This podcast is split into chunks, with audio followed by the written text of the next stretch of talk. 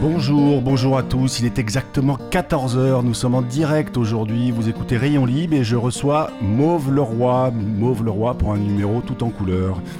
Vous êtes bien sur Cause Commune, la voix des possibles, vous êtes sur 93.1 FM et vous pouvez évidemment nous écouter sur Internet. Rayon Libre, 30 minutes, toutes les semaines, du vélo à la radio, la place du vélo dans notre société, dans nos villes, dans nos campagnes, dans nos vies et dans nos familles et dans nos corps aussi.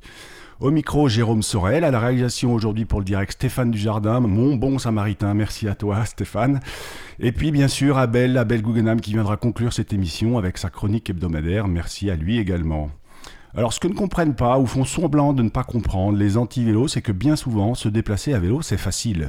Et comment ferait ma grand-mère Et quand il pleut Et on regardera les chiffres quand il fera froid Et comment elle fait la dame enceinte Hein Vous avez pensé à la dame enceinte? Bah ouais, Dédé, on y a pensé à la femme enceinte. Et même qu'on l'a rencontrée. Et même on l'a invitée à venir nous raconter cette période de femme enceinte et cycliste. Ou être enceinte et se déplacer à vélo, est-ce si incompatible que cela? Mauve, qui est assise en, assise en face de moi, est venue nous voir à vélo. Et il se trouve qu'elle est enceinte de 8 mois. L'accouchement est prévu autour du 4 novembre.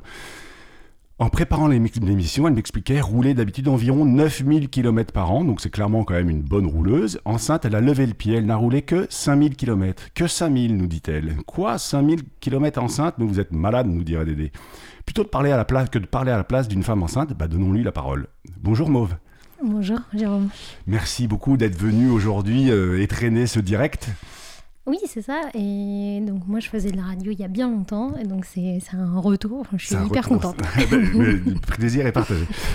Euh, Mauve, avant d'être enceinte, vous étiez, vous posez la question si vous alliez continuer de pédaler le jour où vous seriez enceinte euh, Non, je ne me suis pas posé la question parce que je pense que c'était évident. Euh, d'abord, j'avais pas prévu d'être enceinte non plus. Oui, ça c'est venu comme ça. Et puis finalement, je l'ai été. Oui. Et puis finalement, j'ai rien changé. Oui, je le suis, oui. Et puis d'ailleurs, on n'en est plus à 8 mois, mais je suis dans le 9e mois, là, ça y est, c'est la fin. Et je ne me suis pas posé la question parce que je pense que ça se ressent. D'abord, il faut s'écouter soi et pas les autres. Et, et, voilà, et en fait, euh, j'ai continué un peu, beaucoup, passionnément. Et puis, puis ben, après, j'ai levé le pied parce que j'ai senti que ça commençait à être plus compliqué. Est-ce que vous avez le pied parce que vous avez senti que ça tirait un peu ou parce que euh, vous vous êtes dit, il oh, faut que je sois un peu raisonnable? Parce que vous faites un peu de longue distance aussi. Hein, euh, vous partez loin avec votre vélo. C'est ça. Mon, mon grand dada, c'est plutôt de rouler 200-300 km par jour. Par donc, jour. Euh, donc, du coup, bah, du coup, j'ai réduit les distances. En revanche, en, termes de sensation, du coup, euh, ce que je vais atteindre comme, euh, comme sensation euh, d'habitude autour de 150-200 bornes, mm. là, je vais le ressentir très très vite. Et alors, plus la grossesse progresse, et, pire c'est, j'ai envie de dire. Donc là, au bout de 15-20 bornes, moi, j'ai l'impression d'en avoir fait 150. Donc bah, c'est super. et, donc, je, je prends toujours autant de plaisir, en fait.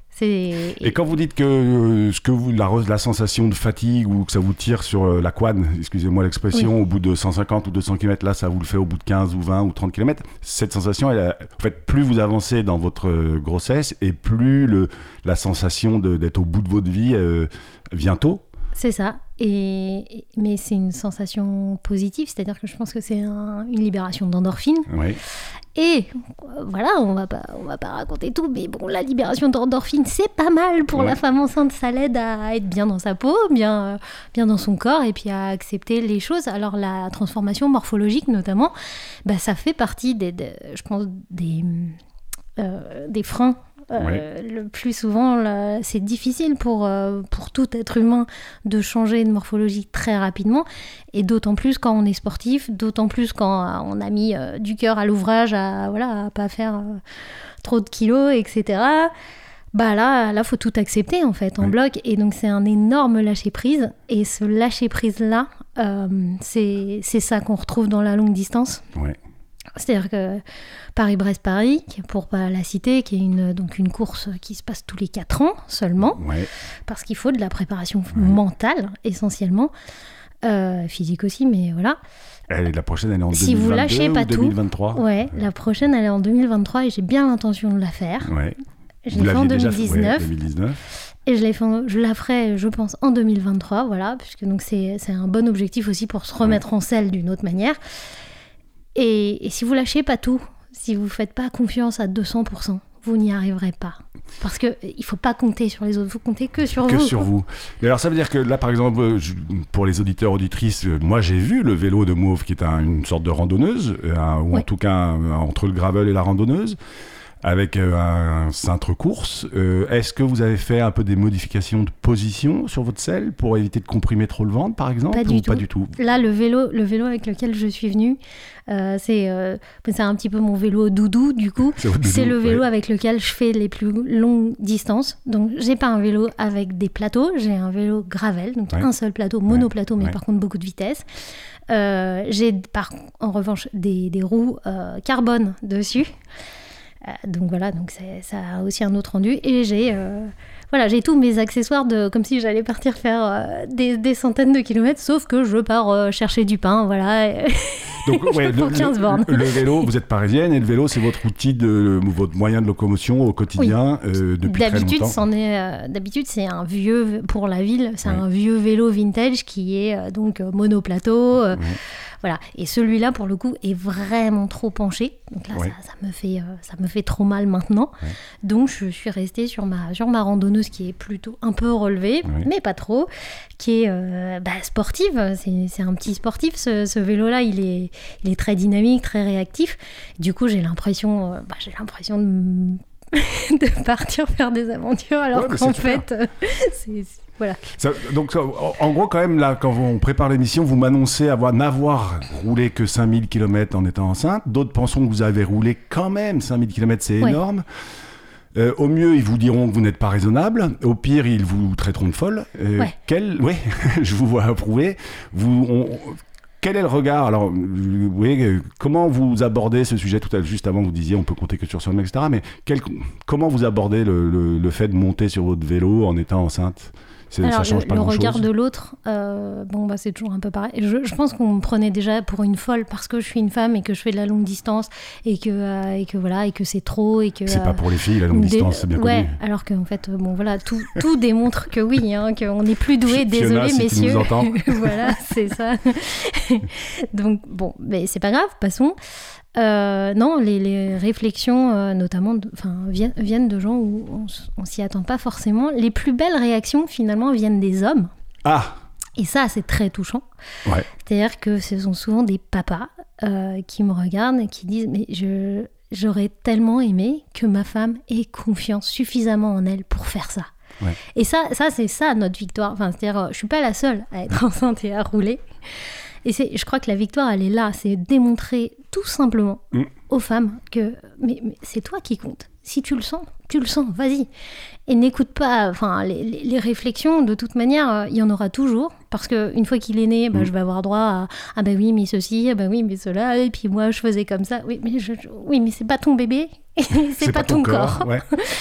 chaque femme est différente, chaque grossesse est différente. Donc, donc vous êtes en train de me dire quand même que les plus belles réactions sont celles d'hommes Oui, et donc les réactions les moins sympathiques sont, viennent de femmes? Vous avez de les temps en plus, temps? ré- ouais, les plus réfractaires, mais parce que je crois que c'est tout simplement la traduction aussi euh, de peur personnelle. Ça fait peur. Euh, la, la plus grande peur, c'est évidemment de tomber à vélo. euh, c'est vrai qu'en étant enceinte, bon voilà. Mais vous pourriez tomber aussi dans les escaliers, sauf que là on va vous dire oui, Voilà. tu multiplies les risques. Exactement. Et donc, et puis après, ça vient aussi de la pression qu'on met, qu'on met aux femmes. La, la- la pression, elle est énorme sur une femme enceinte. Ça fait pas ci, fais pas ça, mange pas ci, mange pas ça. Et puis alors, faut se coucher tôt. Et puis, Mm. Ouais, mais en fait, encore une fois, c'est pas toi qui le porte, cet enfant.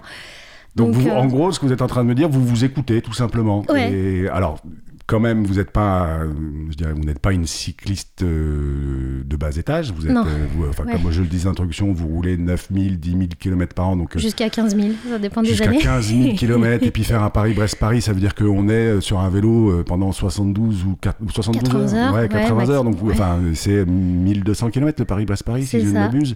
Euh, donc, ouais, vous avez un- une relation à l'objet et une relation à, à, à cet effort que, que vous connaissez. Donc, vous, vous savez exactement où, vous, où, placer votre curseur Exactement, et puis on, on passe, alors euh, pour avoir, euh, pour vivre la grossesse, j'ai pas terminé de la vivre, mais bon, voilà, on est quand même euh, plutôt au bout, et avoir vécu euh, des, des longues distances, on passe par exactement toutes les mêmes phases. C'est-à-dire que euh, quand vous êtes sur une, euh, sur une ultra course comme ça, une course d'ultra distance, il y a un moment où vous voulez tout lâcher. C'est ce qu'on appelle la phase de désespérance Ouais, ouais. quand on est enceinte.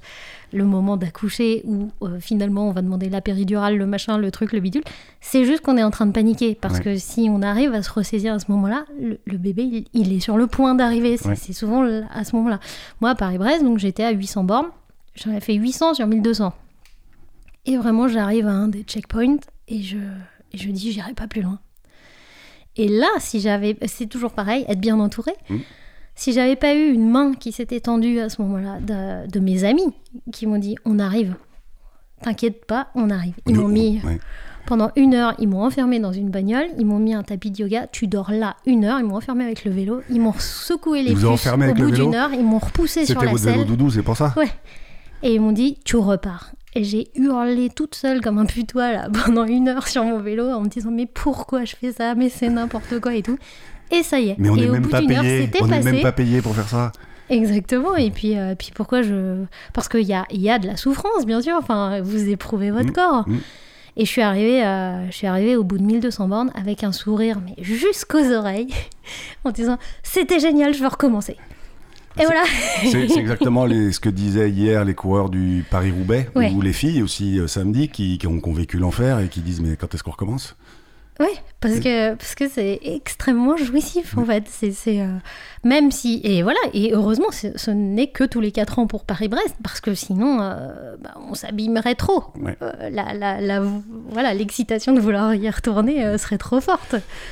Vous, Pardon, vous me disiez donc juste avant le- que finalement les plus belles réactions sont de- le fait que vous pédaliez enceinte viennent d'hommes. Euh, J'ai envie de me passer de l'avis du père de l'enfant, euh, parce que c'est ce que vous dites, c'est votre corps, c'est vous qui êtes Ouais. enceinte.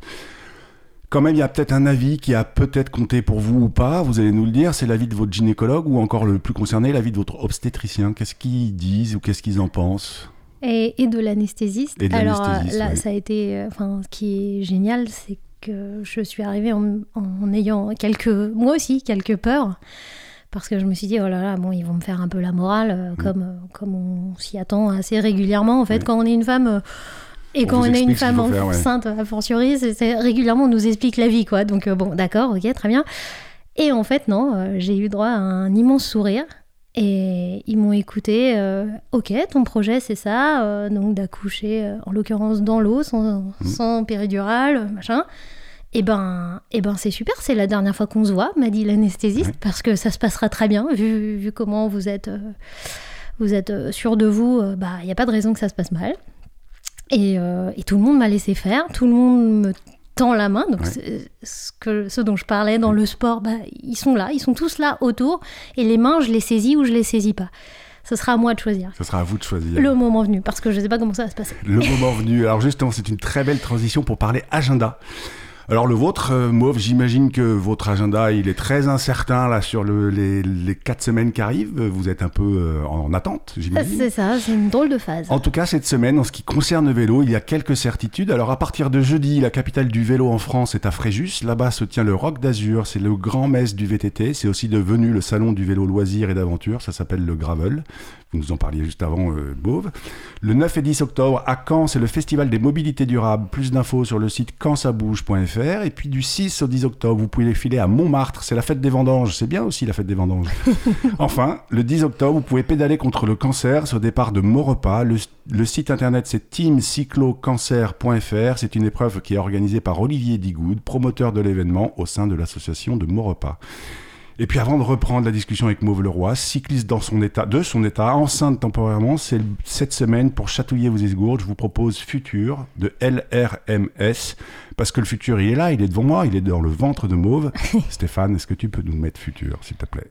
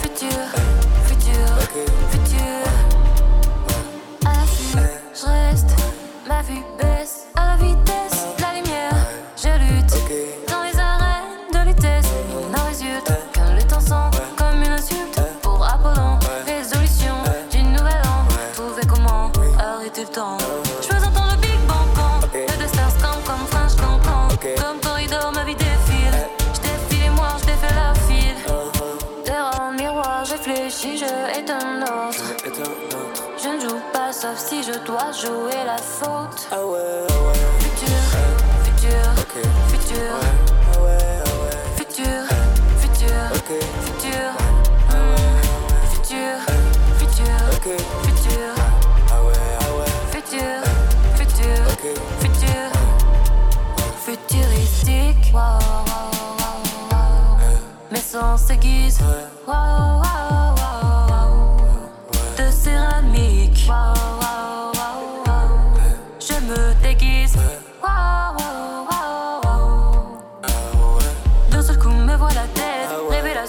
Faut pas que je traîne. Résolution du nouvel an. Trouver comment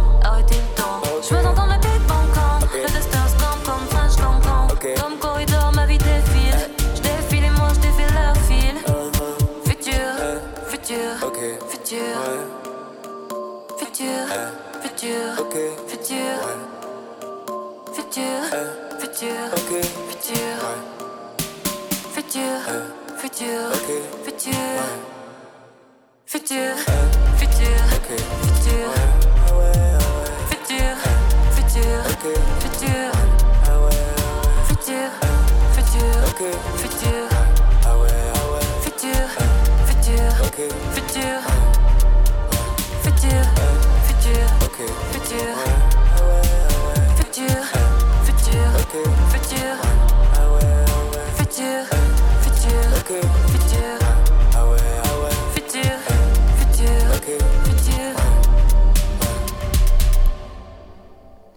C'était LRMS, le titre est futur. Louis, si tu nous écoutes, coucou, c'est donc produit par KAA Productions. Vous écoutez Rayon Libre, vous êtes bien sur Cause Commune 93.1 FM. Nous sommes avec Mauve Leroy. Mauve, c'est une jeune femme, tout sourire, avec un ventre un peu rond, mais pas tant que cela. Et elle nous parle de vélo et grossesse, ou grossesse et vélo, ou euh, longue distance à vélo, enfin bref, de sa vie avec son vélo. Euh, donc, juste avant, vous me parliez de votre obstétricien, de votre anesthésiste, etc. et donc, en gros, ils vous tendent la main et vous avez envie de suivre leur avis parce qu'ils sont bienveillants, tout simplement, même si je déteste ce mot. Oui, exactement. Euh, en fait, il n'y a rien. euh, Du coup, je n'ai absolument pas peur de cet accouchement. C'est votre premier bébé, hein Oui. Et parce que, bah, parce qu'en fait, tout va bien se passer, quoi. Bah oui, C'est- oui, Il n'y a, pas de raison, vous tiendrez au courant. Ah bah oui, avec plaisir. oui. Euh, je sais aussi que vous êtes pas mal impliqué pour accompagner le mouvement euh, ou le fait de mettre des femmes sur des vélos. Euh, je sais que vous avez notamment été, on peut dire égérie, par exemple, pour Rafa. Ah oui, oui. Dans une en- autre vie. Oui, mais vous pouvez nous en dire un peu plus? Alors en fait, donc Rafa est une, bon, c'est une marque anglaise, mais qui euh, a le- un des problèmes pour les femmes quand elles veulent faire du vélo, encore une fois, c'est de trouver des vêtements. Ouais. Et Rafa s'est penché sur la question de manière un petit peu plus soutenue, on va dire euh, peut-être avant d'autres marques. Et c'est vrai que bah, très vite, euh, bon, euh, encore une fois, toutes les femmes sont différentes, les morphologies sont différentes. Moi, la Mais tous les morphologie. garçons aussi hein, sont différents. hein. Rafa, oui, mais un peu moins en termes de cuissard. C'est un pas, petit peu plus ouais, mobile. Pour les femmes, euh, très sincèrement, enfin, en gros, moi, il y a deux, trois marques que je peux porter et les autres, je suis pas bien dedans, quoi. hein. Donc voilà. Donc Rafa, ça fonctionnait. Et puis très vite, euh, je me suis aperçue qu'il y avait ce qu'on appelle euh, les Women Rafa Cycling Club.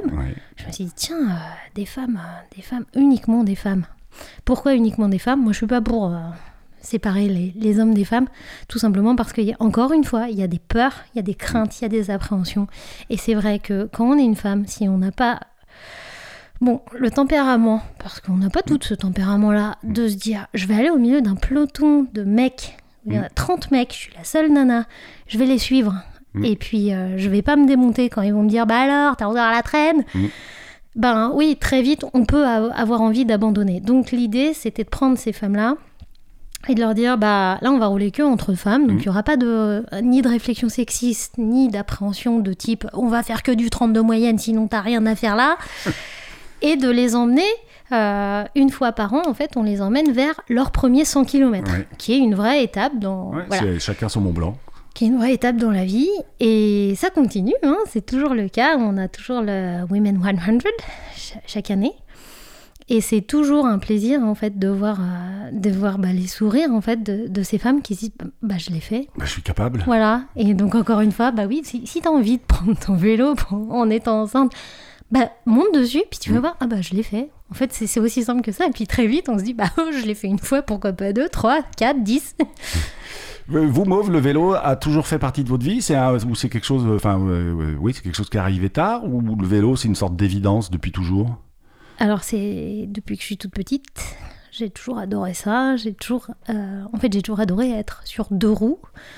Euh, et c'est un sentiment de liberté incroyable. Je crois que la première chose, elle vient de là. C'est que oh, je suis toute seule sur ma bécane. Euh, j'ai besoin de rien, j'ai pas besoin d'essence, j'ai pas besoin de machin. Je peux me barrer. Mm. Donc j'ai commencé par aller à l'école, je pense. Euh, avant ça, euh, c'était le tour du quartier, quoi. hein. Oui, oui, oui. Et puis Mais- après, donc, aller à donc l'école. C'est vos parents qui vous ont laissé. euh, Oui, ça a été une négociation assez compliquée, mais euh, parce que voilà, encore une fois, on est quand on est parents, on a des appréhensions, notamment pour sa fille, Ouais. voilà.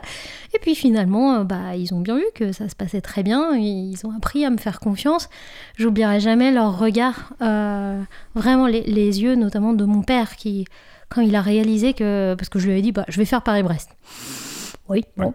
Euh, Ça lui parlait pas trop. Et puis ça passait, euh, ouais, puis ça passait à 50 bornes de la maison en fait, euh, parce qu'ils habitent en Bretagne.